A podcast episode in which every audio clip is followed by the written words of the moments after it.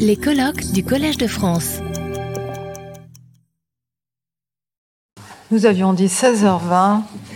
Il est 16h20. Nous allons donc reprendre avec euh, une communication de, notre maître à tous ici aujourd'hui, puisqu'il nous a, euh, à savoir d'Alexandre Desclos, euh, qui est agrégé et docteur en philosophie de l'Université d'Ottawa et de l'Université de Lorraine. Il est actuellement assistant du professeur Claudine Tiercelin au, au, sein de la chaire métaphysique et philosophie de la connaissance, ici même. Alors en métaphysique, ses recherches portent sur le nominalisme, sur la théorie des propriétés, sur les espèces naturelles, sur les questions qui entourent la fondation métaphysique. Il travaille également en esthétique. Il a publié des articles sur l'ontologie de l'œuvre d'art, sur le cognitivisme esthétique, sur l'esthétique de Nelson Goodman, sur la philosophie des jeux vidéo. Il prépare actuellement un ouvrage qui sera consacré à la philosophie de la réalité virtuelle. Et l'exposé qu'il va nous présenter aujourd'hui s'intitule mystérieusement le tropisme esthétique. Merci. Merci beaucoup. Bonjour à tous. Euh, alors avant tout, je voudrais évidemment remercier le professeur Tiercelin de m'avoir donné euh, l'opportunité de parler dans ce très beau colloque. Je commencerai par dire que euh, la littérature esthétique, la littérature pardon, récente sur les propriétés esthétiques s'est cristallisée autour d'un certain nombre de débats, comme notamment hein, la question de savoir si les propriétés esthétiques sont réelles, la question de leur relation aux propriétés non esthétiques, ou encore leur rôle dans le jugement esthétique. Le problème dont je veux traiter ici euh, est toutefois différent, et il n'a, à ma connaissance, euh, quasiment jamais été discuté tel quel dans la littérature. Ce problème, c'est celui de savoir quel type de théorie des propriétés doit être adopté par ceux qui sont prêts euh, à admettre qu'il y a des propriétés esthétiques réelles. Autrement dit, la question qui m'intéresse est celle de savoir quelle métaphysique des propriétés est la plus adéquate pour une théorie réaliste des propriétés esthétiques. Alors, je vais préciser ce que j'entends par là. En métaphysique, une question très débattue, comme on sait, est celle de savoir si les propriétés sont des entités particulières. Selon certains, je ne donnerai pas de nom, une propriété telle que la blancheur est non particulière, car elle est répétable. Elle serait présente à l'identique dans toutes les choses blanches. Mais d'autres métaphysiciens, en revanche, considèrent que la, euh, la blancheur est quelque chose de particulier. Il y aurait des blancheurs individuelles non répétables et numériquement distinctes entre elles.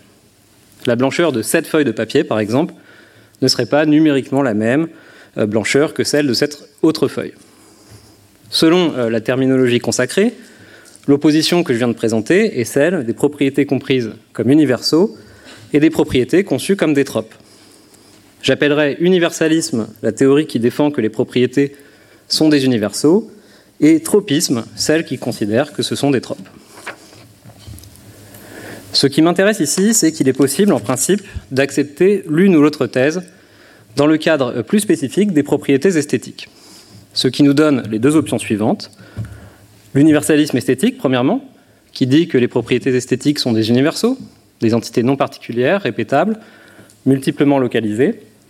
Et, autre option, le tropisme esthétique, qui dit que les propriétés esthétiques sont des tropes, des entités particulières, non répétables, uniquement localisées. La question que je poserai ici est la suivante. Laquelle de ces deux options convient-elle mieux pour qui accepte l'existence réelle des propriétés esthétiques? Le réaliste des propriétés esthétiques doit-il préférer le tropisme ou l'universalisme? Encore une fois, cette question n'a jamais été discutée presque telle qu'elle dans la littérature. C'est pourtant un point déterminant, je crois, pour tout réalisme des propriétés esthétiques. C'est aussi, comme j'essaierai de le montrer, une question qui a des enjeux esthétiques notables. Considérer la beauté, l'élégance ou l'équilibre comme des universaux ou bien comme des tropes ne revient pas esthétiquement à la même chose. La thèse que je voudrais défendre dans cette présentation est que le tropisme esthétique est préférable à l'universalisme esthétique pour plusieurs raisons. Notez bien que j'admettrai ici sans discussion un certain nombre de choses. Premièrement, j'admettrai qu'il y a des propriétés esthétiques réelles. Mon propos ne concernera donc que ceux qui sont déjà acquis au réalisme des propriétés esthétiques. Et évidemment, ma discussion ne concernera pas non plus ceux qui admettent une forme de nominalisme austère selon laquelle il n'y a pas de propriété tout court. Deuxièmement, je partirai euh, également du principe que nous avons une compréhension intuitive de ce que la notion de propriété esthétique recouvre. Je tiendrai par exemple équilibré et élégant comme des paradigmes de propriété esthétique et rouge, rond ou métallique comme des cas exemplaires de propriété non esthétique. Troisièmement, j'admettrai que le tropisme, tout comme l'universalisme, sont compatibles avec les thèses qui sont couramment avancées au sujet des propriétés esthétiques. Par exemple, leur caractère relationnel ou response dependent, leur nature euh, ontologiquement survenante, ou encore, rappelons-nous de Walton, leur dépendance partielle vis-à-vis -vis des catégories artistiques que nous utilisons. Enfin, notez qu'il existe sans doute des raisons strictement métaphysiques de préférer l'une ou l'autre théorie des propriétés, et partant, de défendre à partir de là euh, que les propriétés esthétiques sont soit des, tropes, soit des universaux. Mais, euh, je tiens à le souligner, ce genre d'argument indirect ne m'intéresse pas ici. Mon objectif sera de départager l'universalisme et le tropisme esthétique sur la base de considérations esthétiques. Hein, par exemple, de considérations qui entourent la valeur esthétique, la perception esthétique, etc. Je demanderai donc d'admettre, pour les fins de l'exposé, que le tropisme et l'universalisme sont deux théories des propriétés qui sont globalement ex aequo par ailleurs. Ma thèse, euh, notons-le bien, est donc hautement conditionnelle.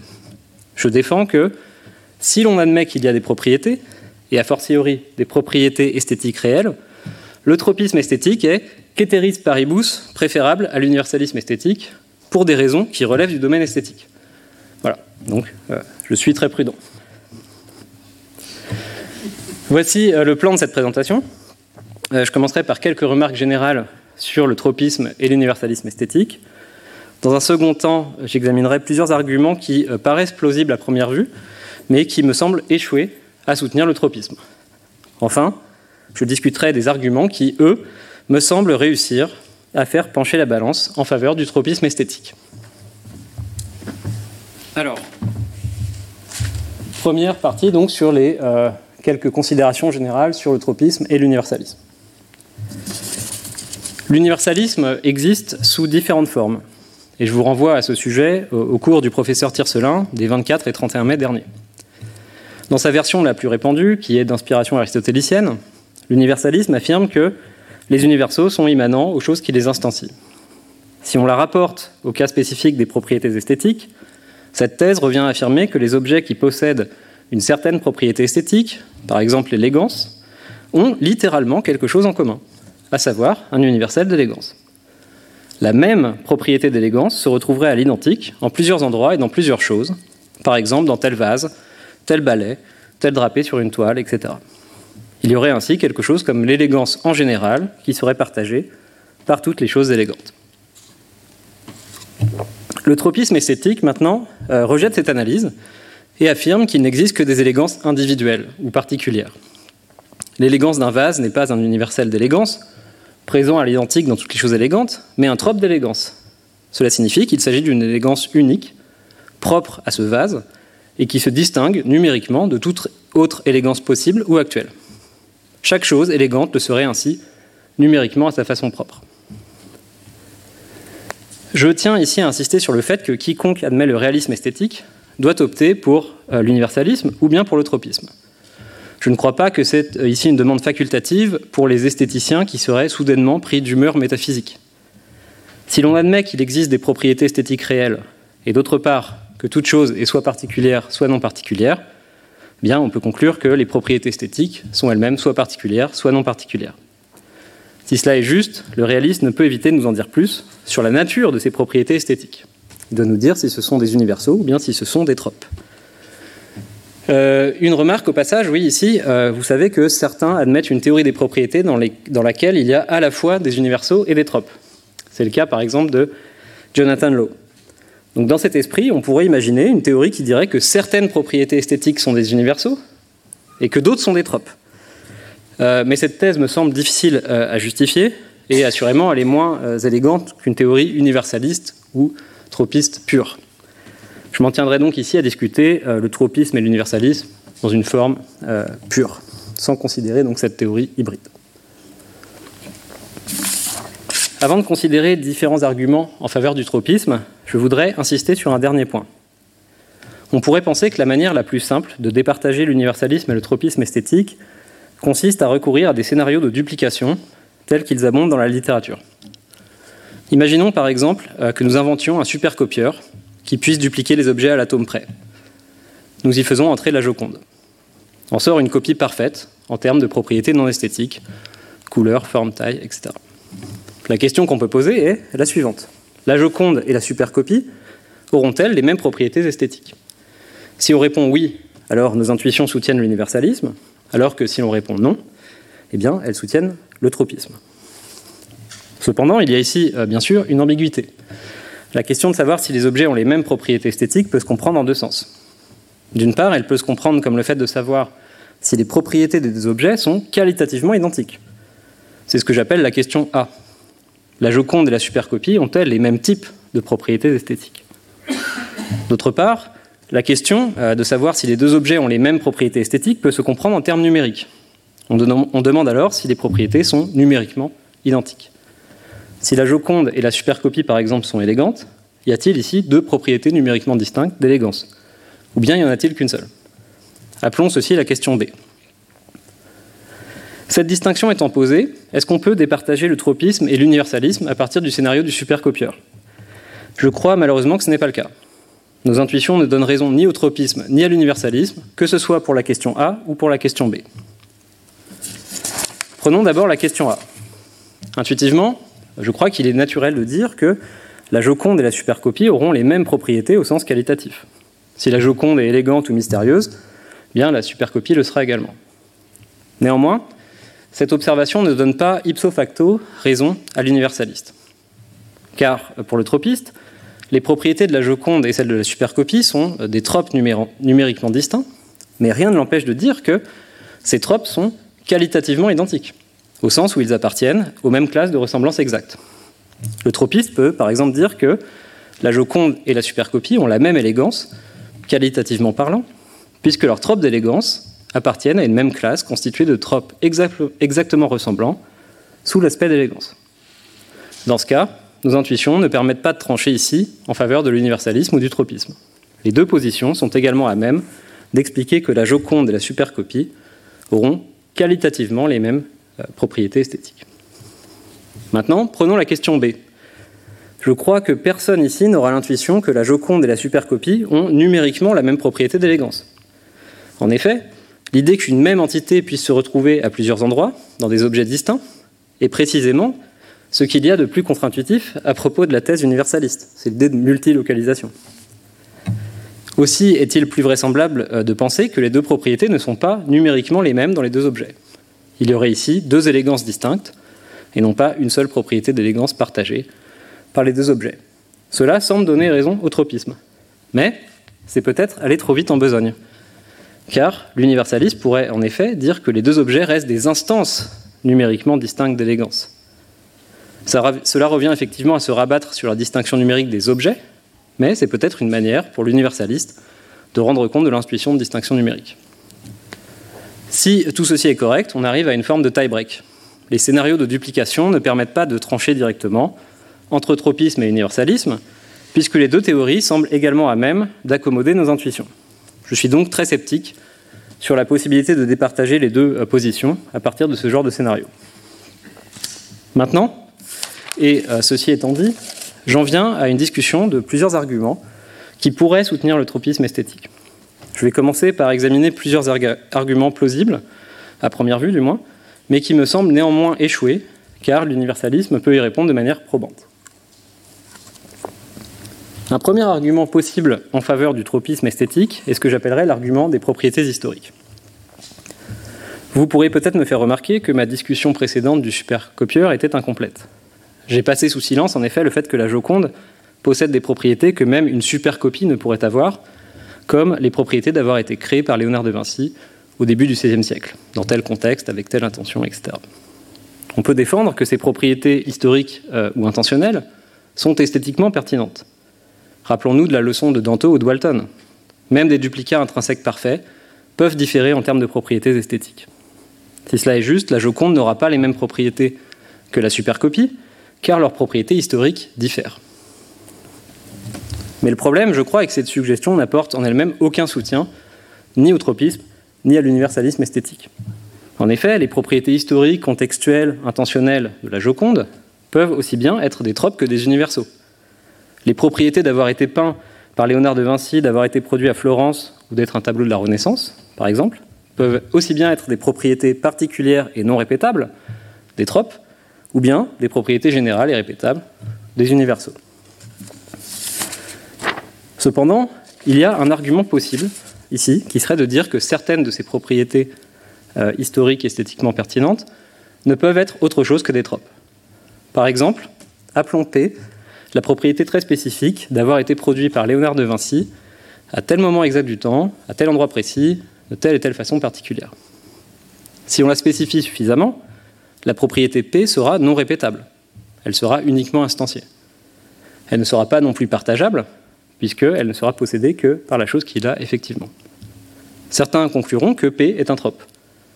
On aurait alors un argument possible en faveur du tropisme, qui serait grosso modo le suivant. Premièrement, la Joconde a une propriété P que ne possède pas la supercopie. Deuxièmement, les propriétés esthétiques de la Joconde dépendent en partie de la propriété P. Troisièmement, on ne peut rendre compte de P sans admettre des tropes, de quoi on peut globalement conclure que le tropisme est plus adéquat sur le plan explicatif pour rendre compte des propriétés esthétiques. Toutefois, je crois que cet argument euh, est mauvais pour plusieurs raisons. Premièrement, même si on se mettait d'accord pour dire que P est un trope, ça ne montrerait pas encore que toutes les propriétés esthétiques sont des tropes. C'est donc au mieux un argument pour admettre qu'il y a des tropes, et non pas un argument général pour le tropisme esthétique. Deuxièmement, la propriété P est une propriété conjonctive complexe, si complexe qu'elle finit par devenir singulière ou non répétable. Mais chacun des conjoints, individuellement pris, pourrait tout à fait être un universel. Or, euh, cette suggestion, bien sûr, va à l'encontre du tropisme. Enfin, un universaliste pourrait dire que P est un universel, même s'il n'est pas répétable ou partageable. L'idée d'un universel uniquement instancié n'a rien d'incohérent. Un monde euh, possible dans lequel il existe un unique, objet rouge pourrait impliquer un universel de rougeur non répétable et non partageable dans ce monde. Dès lors, le fait que P soit uniquement instancié par la Joconde ne signifie pas que cette propriété n'est pas un universel. Ainsi, l'argument des propriétés historiques échoue. Même s'il y a des propriétés euh, non répétables, cela ne suffit pas à justifier le tropisme esthétique. Et je parlais ici des propriétés, bien sûr, de la Joconde. Je voudrais maintenant considérer un, deuxième type d'argument que j'appellerais l'argument d'unicité. Une thèse assez répandue dans la littérature esthétique est l'idée que les œuvres d'art seraient ontologiquement uniques. Cela est supposé renvoyer au fait que les œuvres d'art seraient non substituables, non répétables ou irremplaçables, à la différence notamment des artefacts produits de manière sérielle. De fait, on ne saurait pas euh, substituer la Joconde par une réplique, si parfaite soit-elle, alors que deux cartes postales représentant la Joconde sont aisément intersubstituables. Ben Snaney euh, relève, me semble-t-il à raison, que les arguments avancés en faveur de la thèse d'unicité ontologique manquent de force. Mais en revanche, certains pourraient penser que le tropisme esthétique apporte un nouvel éclairage sur cette thèse ontologique d'unicité. Car dans une approche tropiste, toute œuvre d'art est unique ou irremplaçable métaphysiquement parlant, parce que ses propriétés sont par principe numériquement uniques. Par contraste, l'universaliste voit dans les œuvres d'art des patchworks de propriétés répétables, propriétés qui sont donc non uniques et substituables. Pour autant qu'on accepte la thèse d'unicité, n'est-ce pas là un argument en faveur de la position tropiste? Réponse non. En effet, cette lecture tropiste de l'unicité ontologique n'a rien à voir avec les œuvres d'art. Ce que les partisans de l'unicité ontologique veulent dire, c'est que les œuvres d'art euh, ont pour trait spécifique d'être uniques, et, et que c'est ça qui les distingue d'autres objets comme les artefacts produits à la chaîne.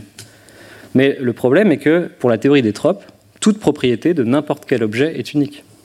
Le tropisme esthétique nous dit bien certes que la Joconde est unique, au motif que ses propriétés le sont.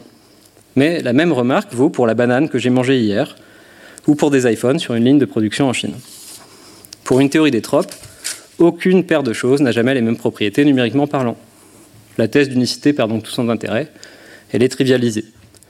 Euh, le tropisme esthétique devient, vous me pardonnerez le jeu de mots, un triste tropisme. Un autre argument en faveur du tropisme esthétique pourrait être envisagé. Selon le tropiste, toute œuvre d'art possède numériquement sa propre élégance, et il en va de même pour toute autre propriété qu'elle possède. Or, il peut sembler que euh, cette proposition est bien plus conforme à nos intuitions que la thèse universaliste. Disons que la pietà possède la propriété d'être élégante. L'universaliste dira que la pietà, en cela, est partiellement identique avec toutes les choses élégantes, quelles qu'elles soient. Car en effet, un universel se retrouve présent à l'identique dans toutes ses instances. L'universaliste devra ajouter que l'élégance de la pietà n'est pas une élégance spéciale, c'est simplement une instance d'un universel d'élégance qui est le même dans toutes les choses élégantes. La pietà est donc ici une combinaison de propriétés qui se retrouvent à l'identique ailleurs. C'est, si l'on veut, un patchwork de types généraux. Cette suggestion me semble intuitivement erronée. Ce qui est unique ou spécial dans la pietà, voulons-nous dire, ce n'est pas le type général de qualité qu'elle possède et qu'elle a en commun avec d'autres choses. Bien plutôt, ce sont les qualités particulières qu'elle possède. Ce qui nous semble digne d'admiration ce n'est pas simplement le fait que la pietà soit élégante, mais la façon particulière dont elle l'est, sa manière individuelle d'être élégante, que nous supposons être unique et non transférable. En cela, le tropisme semble plus conforme à nos intuitions. J'ai euh, ici ce passage de Franck Sibley que je voudrais vous lire. Lorsque nous parlons d'une œuvre d'art, dit Sibley, nous nous préoccupons de ses caractéristiques individuelles et spécifiques. Nous disons qu'elle est délicate non simplement parce qu'elle est composée de couleurs pâles, mais en raison de ses couleurs pâles. Ou qu'elle est gracieuse non à cause de son contour légèrement courbe, mais en raison de cette courbe particulière. Nous utilisons des expressions comme en raison de ses couleurs pâles ou en raison de la manière dont les lignes convergent, où il est clair que nous faisons référence non à la présence de caractéristiques générales, mais à des caractéristiques très spécifiques et particulières. Alors, cette analyse de, de Sibley me semble bien suggérer que nous avons des intuitions tropistes. Toutefois, je voudrais faire remarquer que ciblé est ambigu ici. Contrairement à ce qu'il suggère, une propriété spécifique n'est pas forcément une propriété particulière. La propriété conjonctive de peser 3,51 kg, d'être bleu et d'avoir été produit par Yves Klein, par exemple, est une propriété qui est très spécifique ou très déterminée. Pourtant, l'universaliste la considère bien comme une propriété répétable, donc comme un universel. Ce qui est requis si on veut motiver le tropisme esthétique, ce n'est pas une intuition de spécificité vis-à-vis des propriétés esthétiques, mais plutôt une intuition de particularité. Certains, de fait, semblent bien avoir ce genre d'intuition. Michael Lux écrit par exemple Lorsque je me focalise sur les tons de la Joconde, je ne pense à rien de général, mais à ces tons précis sur ces toiles précises. Peter Strawson écrit pour sa part que lorsque vous attirez l'attention sur une caractéristique en vertu de laquelle des termes d'évaluation esthétique peuvent être décernés, vous attirez l'attention non pas sur une propriété que différentes œuvres d'art individuelles pourraient partager, mais sur une partie ou un aspect d'une œuvre d'art individuelle. Ce genre d'affirmation, je crois, milite en faveur du tropisme. Si l'on admet que nos intuitions sont particularistes, on pourrait avoir un argument en faveur du tropisme esthétique qui serait le suivant. Premièrement, les propriétés des œuvres d'art nous semblent particulières. Deuxièmement, L'universalisme esthétique considère que les propriétés des œuvres sont générales. Le tropisme, pour sa part, considère que les propriétés des œuvres sont particulières. Donc, le tropisme s'accorde mieux à nos intuitions vis-à-vis des propriétés des œuvres d'art. Comment l'universaliste, à supposer du moins qu'il admette ces intuitions particularistes, pourrait-il répondre à cet argument? Une première possibilité serait de dire que, même si l'élégance de la pietà euh, est une propriété générale qu'elle partage avec d'autres choses, l'objet de notre attention esthétique face à la pietà est l'élégance en tant qu'elle est instanciée par la pietà. En d'autres termes, l'universaliste pourrait défendre que ce qui nous importe dans la pietà, ce n'est pas une propriété générale d'élégance, mais l'élégance, quoi, instanciée par la pietà. C'est une manière universaliste de donner corps à la suggestion tropiste. L'attention esthétique serait focalisée non pas sur des types généraux, mais sur des universaux en tant qu'ils sont instanciés par leurs porteurs. Néanmoins, cette stratégie me semble être intenable, car ce supposé universel d'élégance, quoi possédé par la pietà, n'est pas un universel. Il ne pourrait être répété ni partagé avec aucune autre chose. Rien d'autre que la pietà ne pourrait avoir cette propriété d'élégance en tant qu'elle est possédée par la pietà. Cette propriété n'est donc pas un universel, c'est un trope, ou bien peut-être aussi un état de choses mais je ne discuterai pas de cette option ici. Dans tous les cas, l'universalisme esthétique ne peut introduire des propriétés quoi instanciées par un particulier sans admettre autre chose que des universaux. Cette réponse universaliste à l'argument de la particularité échoue donc. Néanmoins, il y a une autre option par laquelle l'universalisme pourrait rendre compte de nos intuitions particularistes. Il pourrait dire que ce qui fait de la piéta une chose particulière ou même unique, ce n'est pas le fait qu'elle possède une élégance spéciale, mais plutôt sa manière spéciale de produire de l'élégance.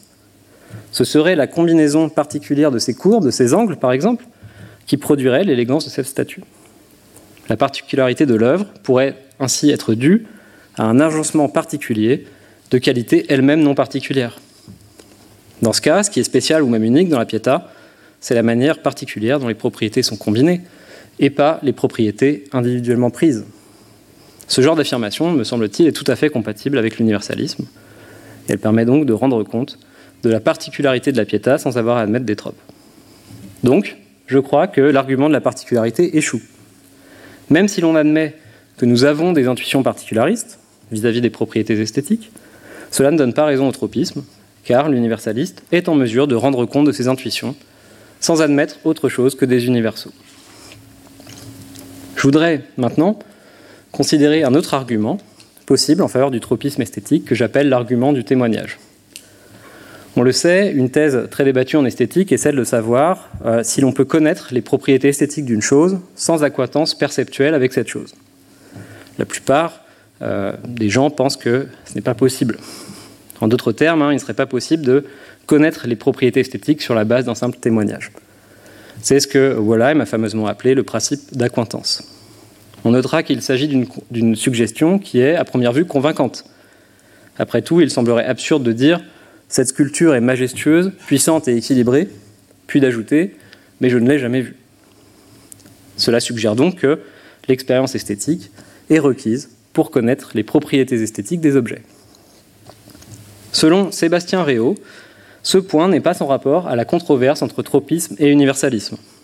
Pour Réau, le tropisme esthétique a l'avantage, je le cite, de fournir une explication métaphysique simple au principe d'acquaintance. Son idée, je crois, est la suivante.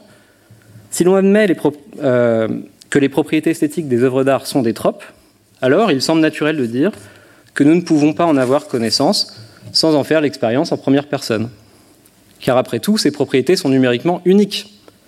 Elles ne se retrouvent nulle part ailleurs. La seule façon de connaître cette élégance particulière, ce trope d'élégance donc, c'est de se trouver en face de l'œuvre, d'en faire l'expérience directe. Par contraste, Réau considère que cette thèse ne vaut pas si les propriétés esthétiques sont des universaux. Il écrit la chose suivante. Si les propriétés esthétiques étaient des propriétés universelles, il suffirait d'avoir vu une chose belle pour savoir en quoi consiste une autre chose belle.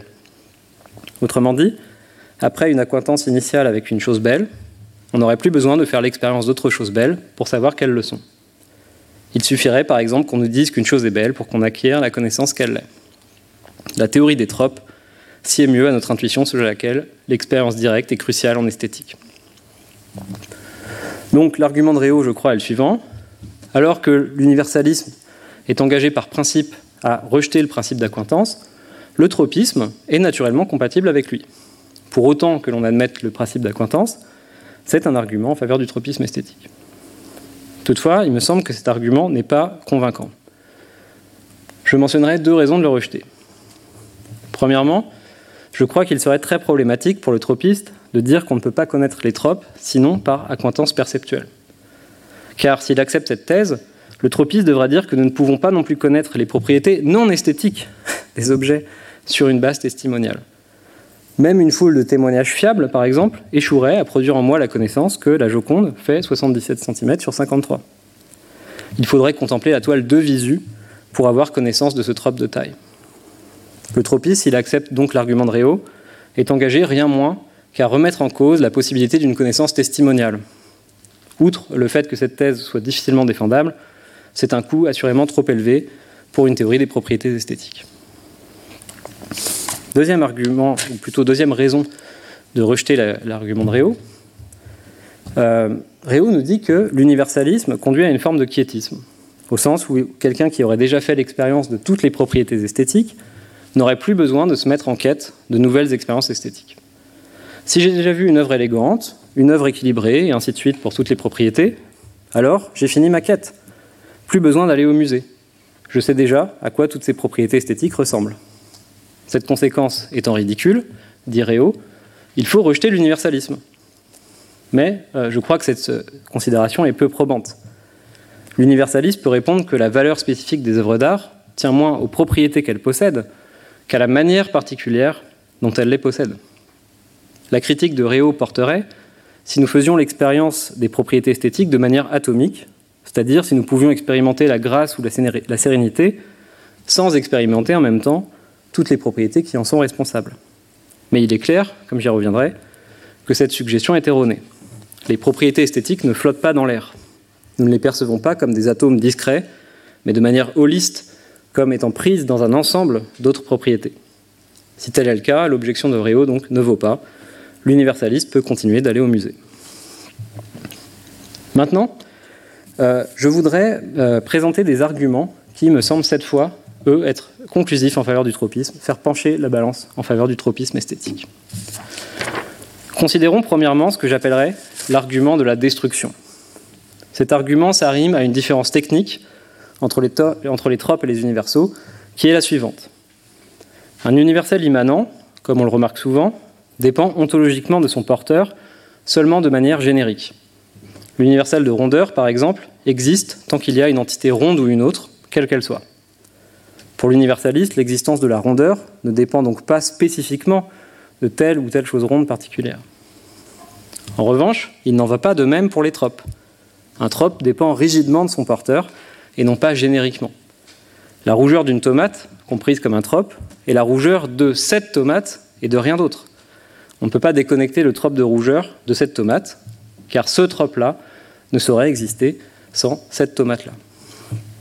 À partir de cette observation, je crois qu'on peut formuler un argument en faveur du tropisme esthétique, qui est le suivant. Une conséquence de la dépendance générique des universaux sur leurs instances est que, pour l'universalisme esthétique, il ne serait finalement pas très grave de détruire la piéta. En effet, si les propriétés de la piéta sont des universaux, ces propriétés continueront d'exister ailleurs et à l'identique, même après la destruction de la piéta. L'universaliste est donc contraint de dire que si l'on détruit la piéta, il n'y a pas moins d'élégance, moins de grâce ou moins de courbure dans le monde, puisque toutes ces propriétés continueront d'exister ailleurs. Cela heurte évidemment nos intuitions. Ce ne serait pas un soulagement de dire, après avoir détruit la piéta, tenez, regardez cette écharpe élégante, c'est la même élégance que celle de la piéta. Par contraste, le tropiste, lui, peut rendre compte de la perte irréparable qui serait occasionnée ici. Il peut simplement dire que lorsque la piéta est détruite, ses propriétés particulières, ses tropes de courbure, d'élégance, etc., le sont. Puisque ces propriétés sont par définition numériquement uniques et irremplaçables, la destruction de la piéta entraînerait bien qu'il y aurait moins de beauté, moins d'élégance ou moins de grâce dans le monde. Bref, le tropisme peut simplement expliquer pourquoi détruire la piéta serait une catastrophe, alors que l'universalisme semble échouer à le faire. Je crois que c'est une raison de préférer le tropisme esthétique. Mais que pourrait répondre l'universaliste face à cet argument? Premièrement, il pourrait rétorquer qu'il est lui aussi à même de rendre compte de la perte occasionnée par la destruction de la piéta.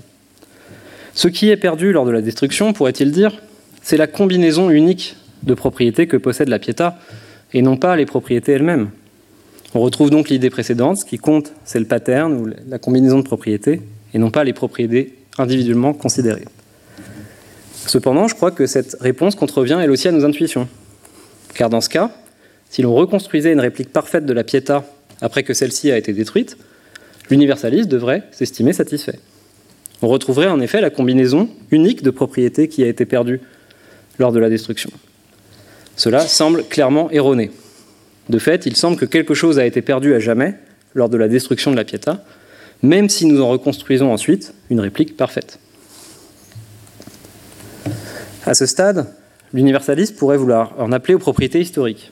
Il pourra dire que la valeur de la Pietà tient aussi à ses propriétés historiques et contextuelles, comme par exemple celle d'avoir été créée par Michel-Ange en 1498-1499.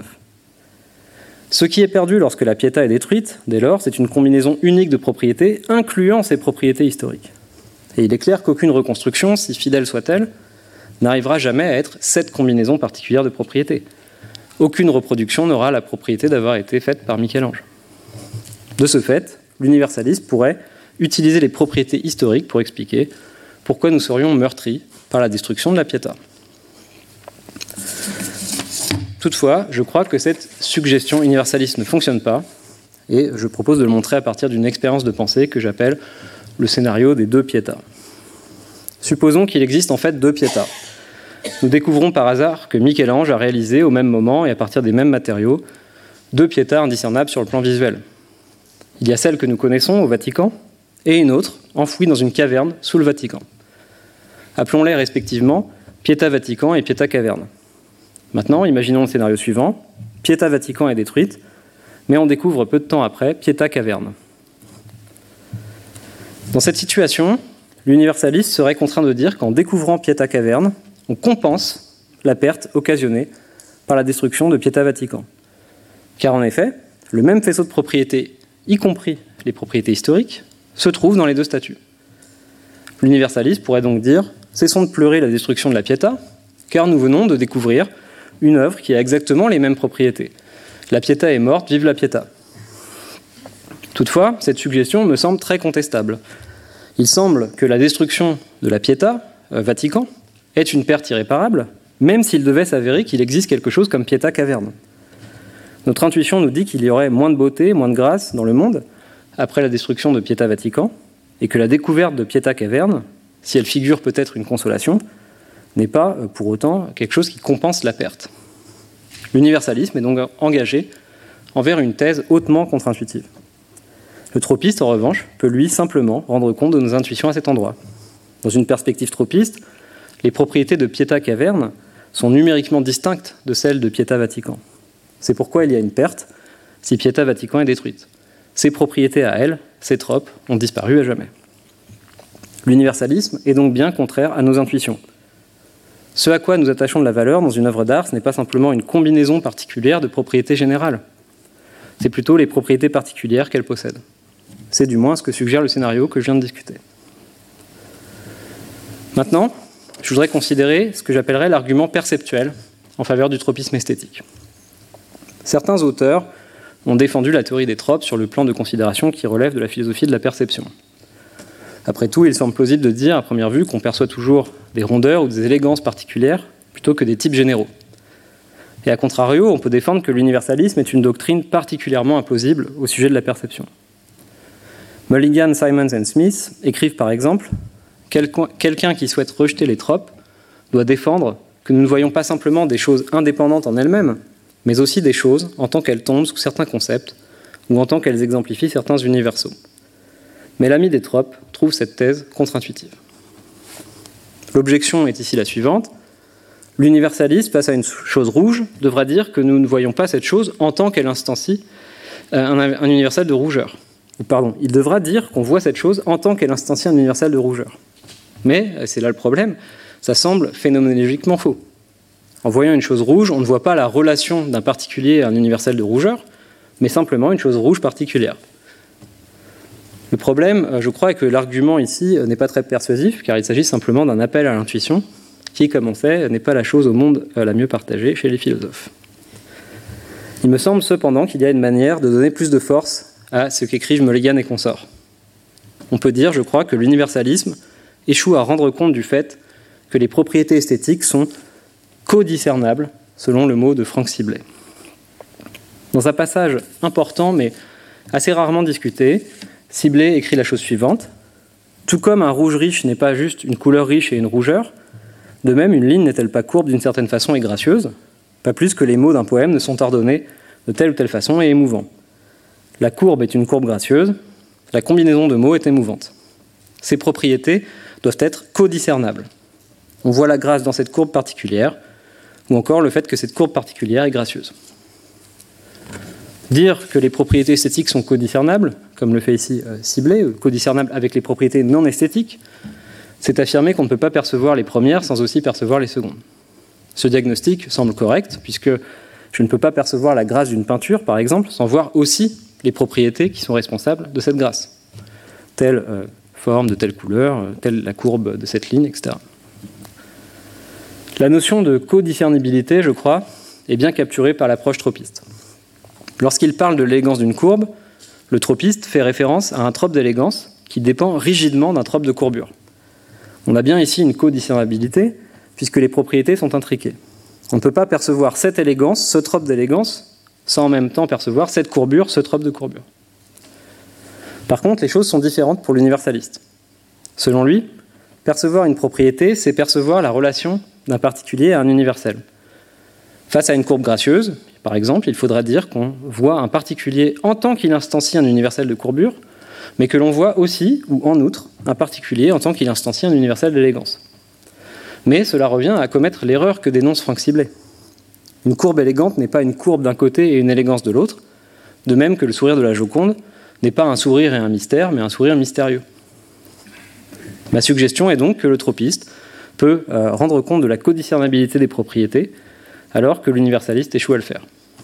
Si c'est le cas, il s'agit d'une métaphysique plus adéquate pour rendre compte de la perception des propriétés esthétiques. On pourrait maintenant envisager un argument, euh, un autre argument à partir de considérations perceptuelles, qui est ce que j'appellerais l'argument perceptuel de la destruction. Supposons que quelqu'un jette du dissolvant sur la Joconde et que j'observe la scène. Selon le tropisme esthétique, je vois alors les propriétés picturales de la toile, des tropes de couleurs, de formes, etc., qui cessent d'exister. Et euh, pour le tropisme, c'est précisément parce que ces propriétés particulières cessent d'exister, à jamais, que nous serions indignés par ce geste. Le tropisme possède donc une explication très simple de la situation. À mon sens, l'universaliste aura par contre beaucoup plus de difficultés à rendre compte de ce genre de cas.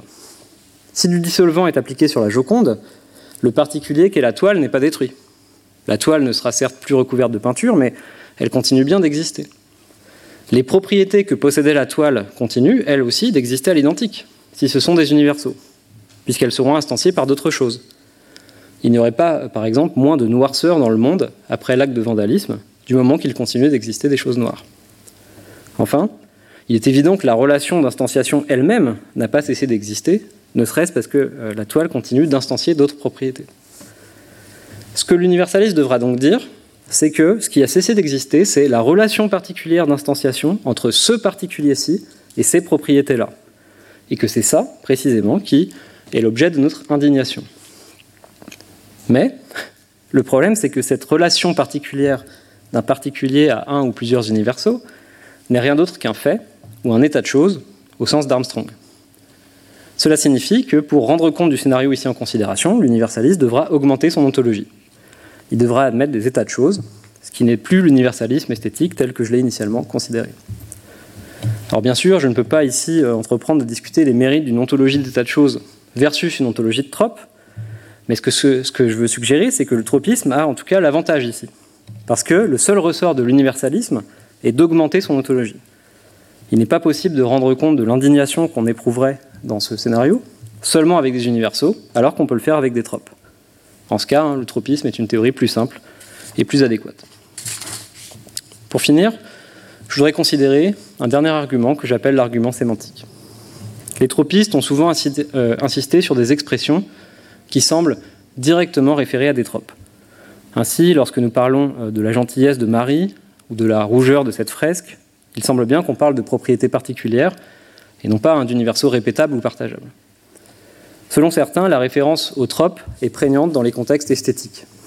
Peter Simons note par exemple que nous parlons volontiers de la forme de la bouche de la Joconde ou de la façon dont Bergman a demandé à Sam de jouer As Time Goes By dans Casablanca, choses qui, dit Simons, sont assurément des tropes. On pourrait peut-être défendre que, euh, de manière euh, plus générale, que la référence apparente au trope est courante dans la critique d'art et plus généralement dans le discours ordinaire sur les œuvres. N'est-ce pas une raison d'admettre les tropes dans notre ontologie? L'universaliste ne sera pas convaincu. Il répondra deux choses. Premièrement, que les cas de référence directe aux tropes sont contrebalancés par des cas de référence directe aux universaux, dont le tropiste ne saura rendre compte. Il ajoutera que tout énoncé qui réfère en apparence à des tropes peut être réinterprété en termes d'universaux. Mais je pense que cette double euh, réponse est incorrecte. Premièrement, la théorie des tropes peut bel et bien rendre compte des énoncés qui font apparemment référence à des types de propriétés. Prenons deux tropes de rougeur. Même s'ils sont numériquement distincts, Le tropisme peut bien dire que ce sont des tropes de rougeur, au motif que ces tropes se ressemblent exactement sur le plan qualitatif. En d'autres termes, il peut définir les types de propriétés comme des classes de tropes exactement ressemblants. La ressemblance exacte étant une relation d'équivalence, elle permet de former des classes mutuellement exclusives et disjointes de tropes qui sont, Armstrong le dit lui-même, des substituts parfaits pour les universaux. Si tel est le cas, le tropisme peut aisément rendre compte des énoncés qui nous engagent en apparence envers des universaux. Par exemple, prenons l'assertion suivante. Il y a une mélancolie que l'on retrouve dans toutes les toiles de Hopper. Pour le tropiste, l'énoncé est faux, si on le comprend en un sens numérique, car chaque toile de Hopper a ses propres euh, tropes de couleur, de forme et par extension de mélancolie. Néanmoins, le tropiste pourra proposer une interprétation viable de cet énoncé en tant qu'il réfère à un type général de qualité. Il dira alors hein, il y a une classe C de, tropes parfaitement ressemblant sous l'aspect de mélancolie, et on retrouve dans toutes les toiles de Hopper un trope qui appartient à cette classe. Ce type d'analyse, je crois, se généralise facilement. Et ce que ça montre, c'est que le, euh, le, tropisme peut rendre compte des cas où on veut référer à des propriétés en général, et ce, sans avoir besoin d'introduire des universaux. L'universalisme pourra dire qu'il euh, est capable, pour sa part, d'accommoder les énoncés qui semblent référer à des tropes, si bien que son adversaire n'a ici aucun avantage. Une stratégie possible ici serait par exemple d'analyser la référence apparente à des propriétés particulières, comme des cas où on réfère à des instances d'universaux, ou autrement dit à des universaux en tant qu'ils sont instanciés dans un particulier. Par exemple, on pourrait dire que l'énoncé le vert euh, en bas euh, dans le coin gauche de l'estac de Cézanne dénote un universel de verdeur en tant qu'instancié dans le coin gauche de cette toile. Mais, et comme je l'ai souligné précédemment, un universel quoi instancié par un particulier n'est plus du tout un universel, puisqu'il n'est euh, pas partageable ou répétable. C'est un trope ou encore un état de choses. Dès lors, l'universalisme échoue à rendre compte des propriétés sous un aspect de particularité, en en restant une ontologie d'universaux. Cela rend sa théorie euh, moins attractive, euh, car une théorie qui a à la fois des tropes et des universaux, ou des universaux et des états de choses, est moins parcimonieuse qu'une théorie tropiste pure. Bref, l'argument sémantique est euh, le suivant, c'est ce que j'essayais de dire ici. Premièrement, le tropisme peut rendre compte des énoncés qui font référence à des propriétés particulières ou à des types généraux de propriétés.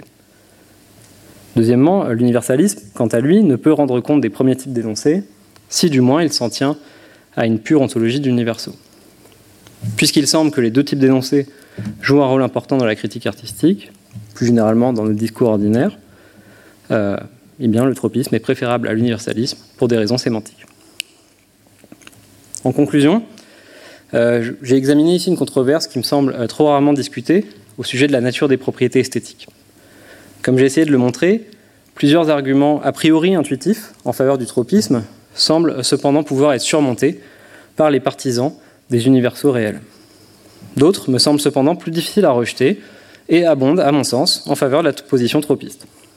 Dès lors, le réaliste au sujet des propriétés esthétiques a plusieurs raisons, je crois, de considérer que celles-ci sont des tropes.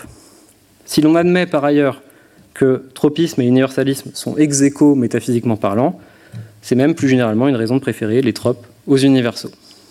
Je vous remercie. Retrouvez tous les contenus du Collège de France sur www.colège-2-france.fr.